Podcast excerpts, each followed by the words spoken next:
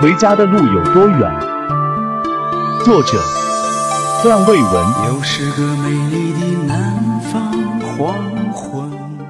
在永新老家，因为地缘的优势，大多数在外谋生的人会选择孔雀东南飞，南下广东问工。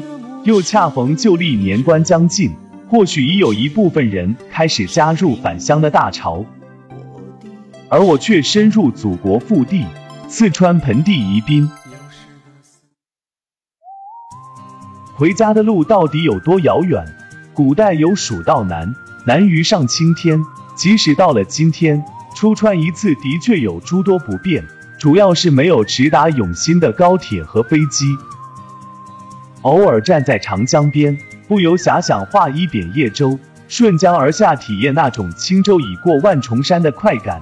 到达九江之后，又溯赣江而上，不辞舟车劳顿，循河水河支流，到达我可爱的故乡，美丽的永新。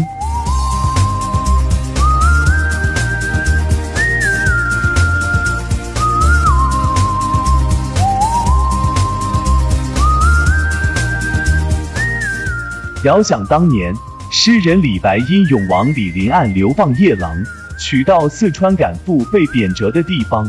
行至白帝城的时候，忽然收到赦免的消息，惊喜交加，随即乘舟东下江陵。我是多么希望有这么一道通知，可以返航深圳，回到孩子们身边。路漫漫其修远兮，每一段远行，我都不知自己会去往何处，哪里才是我无忧无虑的旅程？在万里长江第一城宜宾。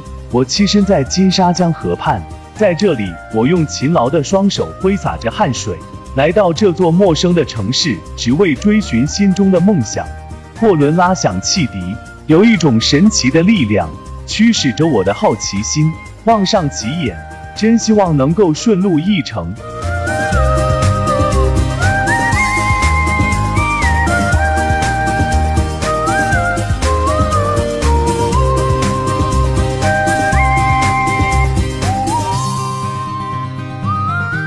回家成了一种奢望，工作的繁忙让我没有回家的渴望。其原因是，我是一个当家的男人，如果没有这份工作，我又将如何支撑这个家庭开销？我有两个小孩，一个在幼儿园整天蹦蹦跳跳，另一个也已步入中学校堂念书。我很想常回去看望陪伴他们，所幸回深圳还是很方便。但高昂的机票使我望而却步，我只能等待公司有什么重要会议，或有其他机会回去，顺道看望家人。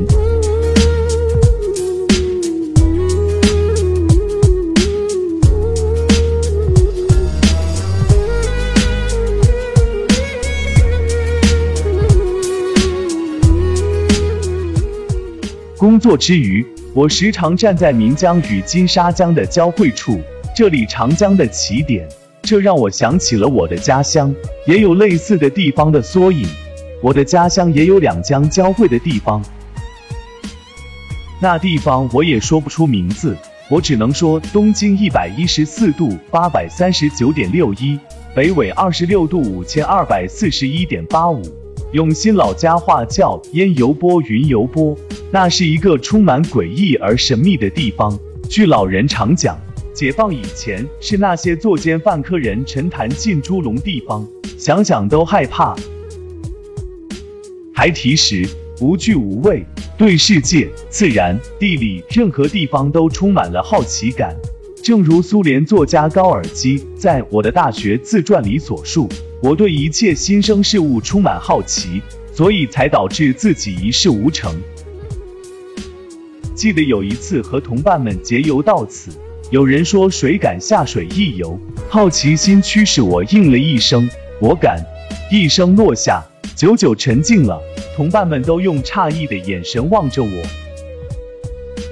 我知自己水性，到深潭里中流击水，乱鄂非洲绕一圈应没有多大问题，但内心还是有点害怕，是因为那些传说。但我还是褪去外衣，看着两河交汇，暗流漩涡注入下游。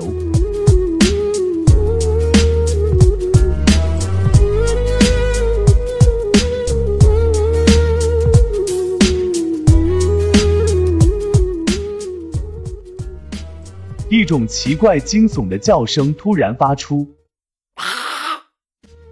让人不寒而栗。抬头一看，声音发出的地方是一种从未见过的物种，类似树蛙。他瞪着我一眼，似乎告知那里是万丈深渊，危险会须臾接踵而至。他从树上纵身一跃，即跳入水中，消失在眼帘。我还是没有选择退缩，想以迅雷不及掩耳之势完成这场冒险。扑通跳入水，急速划水游行。到中心位置后返回，加速游上岸，犹如快马加鞭，还来不及思考，脑海里只有一个念头：冲！很快我上岸，同伴们被我的举动折服了。他们问我害怕吗？说实话，我也心里犯嘀咕，毕竟那是一个没有人涉泳的禁区。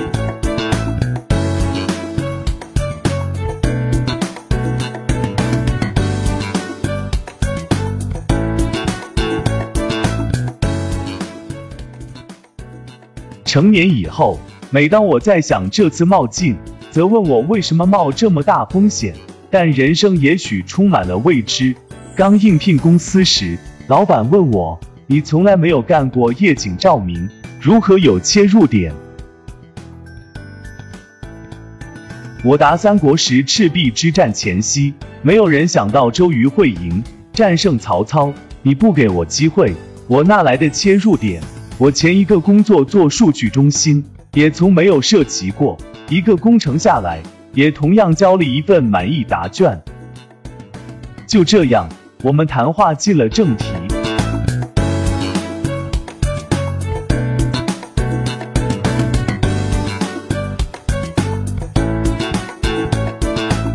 许因为责任，因为身上的担子，常常出差，入项目的现场已成为一种常态。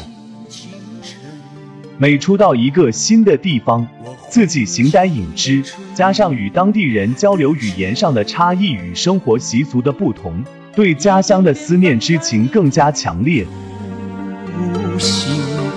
找不到回家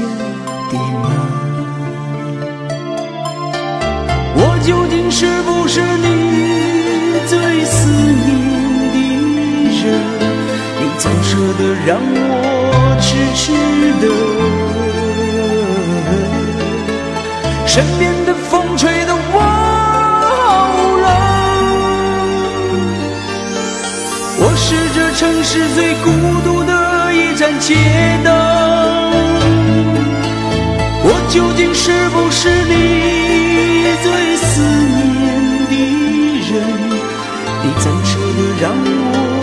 痴痴的？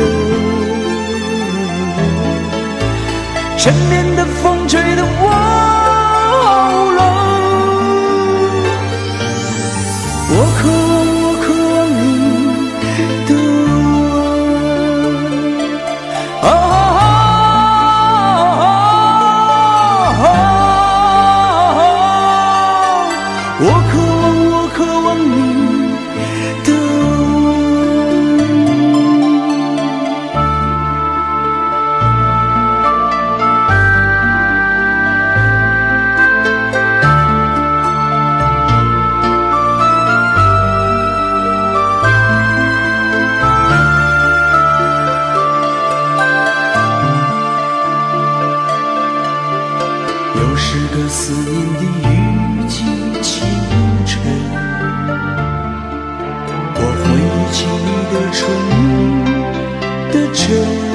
本期就分享到这儿，欢迎在下方留言，祝您开心。